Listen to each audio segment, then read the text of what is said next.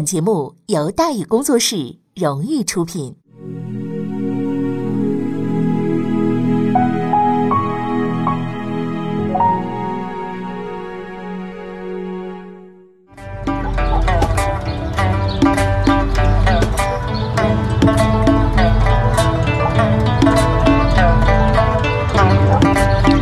说书唱戏劝人方，三条大道走中央，善恶到头终有报，人间正道是沧桑。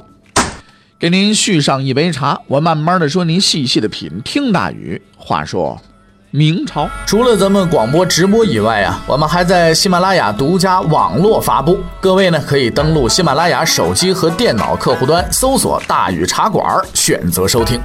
上期节目咱们说到哪儿啊？咱们说到。褫夺官职，朱由检愤恨难平，千钧一发，孙承宗临危受命。战局已经坏到不能再坏的地步了。虽然外地秦王的军队已经达到了二十多万，鉴于满贵这样的猛人都战死了，这二十多万人呢，谁也不敢动弹。朝廷跟关外呢，已经失去联系了。辽东怎么样？山海关怎么样？鬼才知道。京城里人心惶惶，形势是极度的危险。就在这个时候，真正的拯救者出现了。半个月之前，草民孙承宗受诏进入京城。皇帝对他说：“从今天起，你就是大学士，这是上级对你的信任。”然后皇帝又说：“既然你是孙大学士了，你现在出发去通州，敌人马上到。”对于这种平时不待见、临时拉来背锅的欠揍行为啊，孙承宗也没多说什么。在他看来，这是他的义务。但要说上级一点不支持也不对。孙草民进京的时候，身边呢只有一个人。他去通州迎敌的时候呢，朝廷还是给孙大学士配了一些人的啊。这一些人是多少呢？呃，二十七个人。孙大学士就带着二十七个人从京城冲了出来，就奔通州去了。当时那个通州啊，已经是前线了，后金军到处的劫掠、杀人放火、兼干车匪路霸。孙大学士路上就干了好几仗，还死了五人。到达通州的时候，就剩了二十二个了。通州是有兵的，但是呢，不到一万人，而且人心惶惶。通州这总兵啊，杨国栋呢，本来就打算跑路了。孙承宗啊，把他拉住了，硬拽上城楼巡视了一周，说明白不走，这才把大伙儿呢给稳住了。通州稳定以后，作为内阁大学士兼兵部尚书，孙承宗啊就开始协调各路军队，组织作战。那以级别来讲呢，孙大学士是总指挥，但具体实施起来。他是啥也不是，且不说其他地区的秦王军，就连嫡系袁崇焕都不听招呼。孙承宗说：“你别绕来绕去，在通州布防，把人挡回去就是了。”偏不听，协调来协调去，终于把皇太极协调到北京城下了。然后呢，又是噼里啪啦一阵乱打，袁都师进牢房，皇太极也没真走，站着四座城池，随时准备再来。京城附近二十多万明军啊，也是看着人多，压根没人出头。关宁铁骑也不可靠，祖大寿都逃过一次了，难保不逃第二回。啊，据说孙承宗啊是个水命，所以当救火队员呢实在是再适合不过了。他先去啊找祖大寿去。祖大寿呢是个比较难缠的人，而且向来呀嚣张跋扈，除了袁崇焕，谁的面子也不给。但是孙承宗例外，用咱们今天话说，当年袁都师都是给他提包的，老领导的老领导，那就是领导的平方了呗。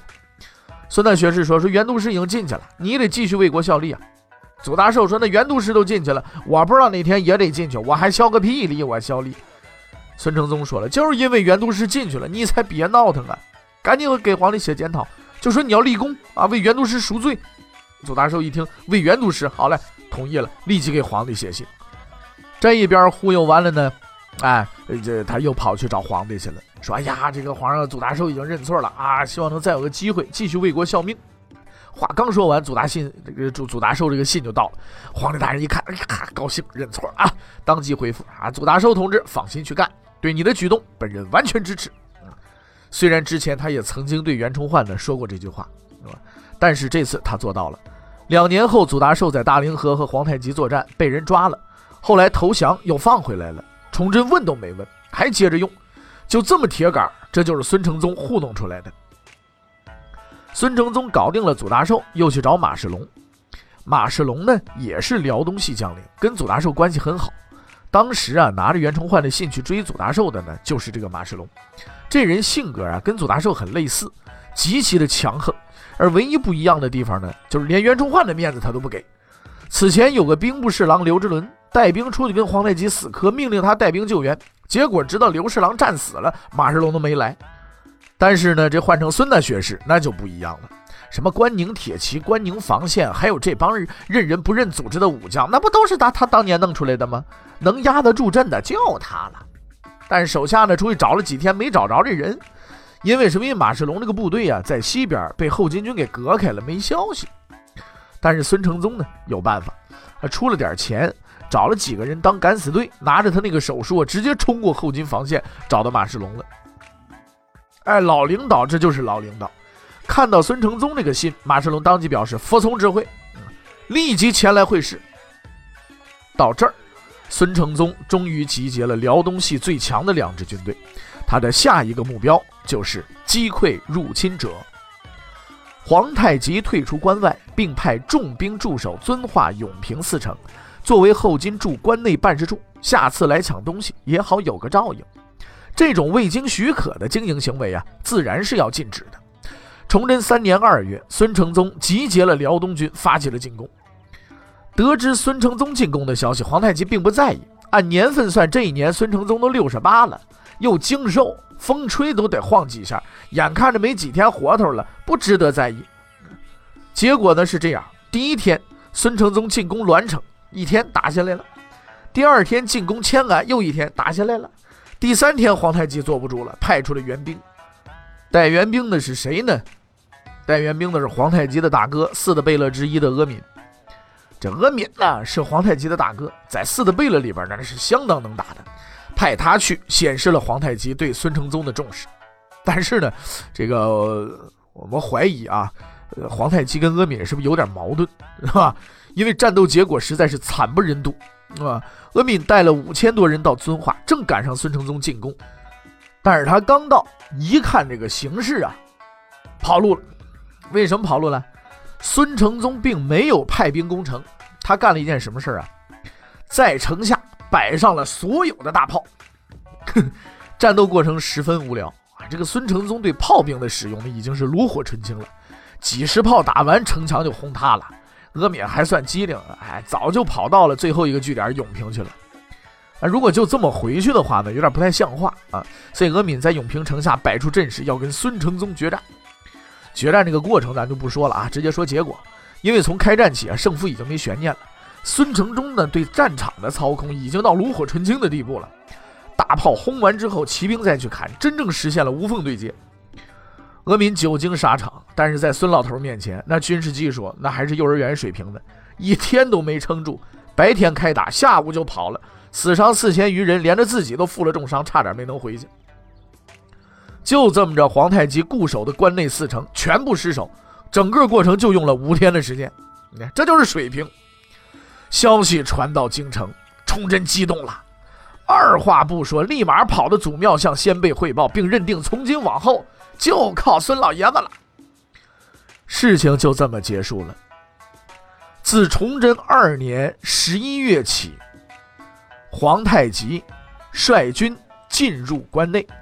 威胁北京，沿途烧杀抢掠，所过之地实行屠城，尸横遍野呀。历史呢对这件事有一个固定的啊专有称呼，叫做几巳之变。在这一场战争当中，百姓被无辜杀戮，经济受到严重破坏，包括满贵在内的几位总总兵阵亡，袁崇焕下狱，明朝元气大伤。但是，一切已经过去了。对于崇祯而言，明天比昨天更重要。当然了，在处理明天的问题前，必须先处理昨天的问题。这个问题的名字就叫做袁崇焕。怎么处置袁崇焕，这是个问题。其实，崇祯呢并不想杀袁崇焕。十二月一号这天逮捕袁崇焕的时候，崇祯给了个说法，叫解职听勘。这四意思，四个字的意思是什么呢？就是先把职务给免了，然后看着办，看着办，就是说可以不办。事实上，当时帮老袁说话的人很多，看情形啊，关几天没准也就给放了啊。这将来说不定还还能官复原职都保不齐。但是九个月之后，崇祯改变了主意，他下定决心要把袁崇焕整死。为什么呢？对于这一个变化，许多人的解释是来源于一个故事。这个故事是这样的，说崇祯二年十一月二十八呀，在北京城外无计可施的皇太极呢，决定玩个阴招。他派人呢找来前几天抓住两个太监，并把他们安排到了一个特定的营帐里边，派专人看守。到晚上的时候，夜深人静的时候啊，在太监的隔壁营帐呢住进两个人去。这两个人呢，用人类能够听见的声音啊，反正至少太监能听着啊，说了一个秘密。秘密的内容呢是袁崇焕已经和皇太极达成了密约，过几天皇太极打北京的时候能直接进城去。这两个太监不负众望，听见这个秘密，第二天呢，皇太极又派人呢把他们给专门送回去了。他们回去之后找到了相关部门，就把这事给捅了，举报了。崇祯大怒，认定袁崇焕是个叛徒，最终把他给办了。哎，这故事讲完了。这是一个相当智慧，而且呢比较胡扯的故事。哈，之前呢我们曾经相信过这个故事，后来我们就不信了，因为长大了。哈哈，但是别别把话说绝了啊，似乎也不太好，是吧？呃，如果当事人都是小学二年级水平，这个故事的轨迹是可以成功的。为什么？因为这个故事太幼稚了。首先你要明白，崇祯不是小学二年级学生，他是一个老练成熟的政治家，也是大明的最高领导。三年前满朝都是阉党，他什么也没说，只凭自己就摆平了无法无天的魏忠贤。两年前袁崇焕不经许可干掉毛文龙，他还是什么都没说。明朝的言官呢很有职业道德，喜欢告状。自打袁崇焕上任，他那个检举信就没停过，都说的有鼻子有眼的。某些问题可能还是真的，但是崇祯依然一句话都没说。敌军兵临城下，大伙儿都骂袁崇焕是叛徒，他脱掉自己的衣服给袁崇焕披上，打死他都没说。所以最后，他听到两个从敌营里跑出来太监的话，终于说了啊，把袁崇焕杀了。无语啊，这个事儿不可能啊。这个故事到底是怎么来的呢？哎，经过呀，当年明月先生的对比啊，各种史料是吧？确定这个故事最早出现的地方是清军入关以后，由清朝史官编撰的《清太宗实录》，明白了吧？据当年明月先生说呀。他当年呢，第一次去看清朝入关前的原始史料的时候，曾经比较烦，因为照规矩呢，这些由几百年前的人记录的资料是比较难懂的，而且基本都是满文啊。虽然说呢，认识几个，但是要看懂是很难的。可是结果呢，让当年明月先生是大吃一惊啊！他看懂了，至少明白了这份资料说的什么，而且毫不费力。因为呢，翻开那本史料的时候啊，这里边有很多绣像，哈哈。这个绣像啊，就是咱们今天说的，就是插图，是吧？你比方说，咱们大伙儿都是绣像版《金瓶梅》，啊，大伙儿都点头想看看，是吧？哎，这种插图呢，画工也都特别好，很详细，这个打仗啊、谈事儿啊都能画出来，是个人就能看明白。后来呢，当年明月先生又翻过《满洲实录》，也有很多插图，什么宁远之战呐、锦州之战，都画的相当的好啊。哎，这是一个比较奇怪的现象。古代的插图本图书有很多啊，咱们刚才提到过《金瓶梅》啊，《西游记》等等等等啊。你像我现在手头《西游记》《封神演义》都是绣像版的，但是通常来说呢，类似啊政治文书、历史记录之类之类的这些东西呢，呃是比较庄重的，不能有插图的啊。从司马迁、班固到修明史的张廷玉，二十五史通通没有。顺便说句，如果哪位仁兄能找到司马迁。原版的插图《史记》，那是或者班固插图版的《汉书》，那说实在的，这玩意儿多少钱都得收啊！但是得是真的，你别是假的，是吧？哎呀，后来呢，疑惑了很久之后呢，呃，当年明月先生终于找到了答案，就是文化。后金呢是游牧民族，文化比较落后，虽说时不时也有范文成之类那些个败类的文化人跑过去，但终究是差点儿啊。咱们现在有精日分子、精美分子啊，范文成这类的就是精，这这时候叫叫什么精满分子，是不是？汉字咱们且不说，满文那个时候都是刚造出来，认识的人呢都很少。但是这么多年都干过些什么事儿？那得记呀，开个会、谈个话之类的，一个个传达太费劲了。写成文字印出去，大伙儿看不明白，所以怎么办？得了，呃，咱们搞插图吧，看图说话吧，认字儿的看字儿，不认字儿的当连环画看，哎，也都能看明白。而在军事作战上呢，这点就更为明显了。努尔哈赤、皇太极以及后来的多尔衮呢，那都是卓越的军事家啊，能征善战，但是基本呢也都是野路子练出来的，属于实干派的。在这一方面，明朝呢，呃，大致是相反。孙承宗、袁崇焕那都是考试考出来，那属于理论派。打仗这个行当和打架有点类似，被人拍几砖头，下次就知道该拿菜刀还是板砖了。朝哪儿下手更狠啊？老是当观众啊，很难有技术上的进步。所以在战场上，卷袖子猛干的实干派，往往比读兵书的理论派那混得要开。但是呢，马克思同志告诉我们，理论一旦与实践结合，那会产生非常巨大的能量。成功范例就是孙承宗。啊，等等，那都是旷世的名将啊！皇太极等人及时意识到了自己工作当中的不足，于是他们摆事实、讲道理、找差距，决定普及理论。在明朝找人来教，估计是不行了，所以教育的主要方法就是读兵书。反正兵书也不是违禁品，找人去明朝买来不就完了？每人发一本，慢慢看。这工作进展的十分的顺利啊！哎，托人到关内去买啊，然后这采购员到地方了，傻了眼了。因为从古至今呢，那兵书太多了，是吧？什么太公兵法、孙子兵法、六韬三略，咱们且不说，光明代这个兵书就得上百种，出版行业的一支生力军呢。面对困难，皇太极们没有气馁，他们经过仔细研讨比较，终于确定最终的兵法教材，并且大量的采购，保证发到每个高级将领的手中。此后，无论是行军还是打仗。后金军的高级将领们都带着这本指定兵法教材，早晚阅读。这本书的名字叫做《三国演义》。其实也没必要吃惊啊，这 毕竟《孙子兵法》之类的书啊，确实是比较深奥的。你到京城街上拉个人回来，都未必会读，是吧？这 要让天天骑马打仗的人读这玩意儿，实在勉为其难。当时《三国演义》里的语言，大致相当于就是白话文，古典白话文，方便理解。而且呢，这个我相信啊，这本书很容易引起后金将领们的共鸣，因为这是绣像版的，有插图啊，所以答案就在这本书里边。所谓反间计的故事啊，如果不知道来源，可以参考《三国演义之蒋干盗书》。综合上述资料之后呢，你就能得出一个结论来：以皇太极们的文化背景，能编出这么个故事，已经是他的极限了啊。但是更关键的是呢，下一个问题就是为什么要编这个故事？这个问题也困惑了当年明月先生很多年。一次偶然的机会让他找到了答案。他认定这是一个阴谋，一个蓄谋已久且极其高明的阴谋。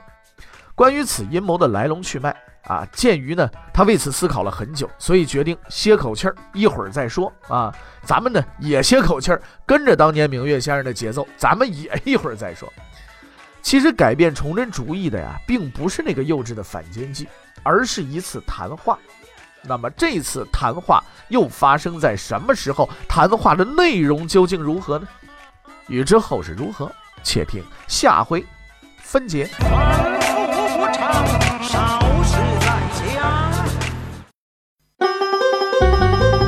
各位，你想跟大禹交流吗？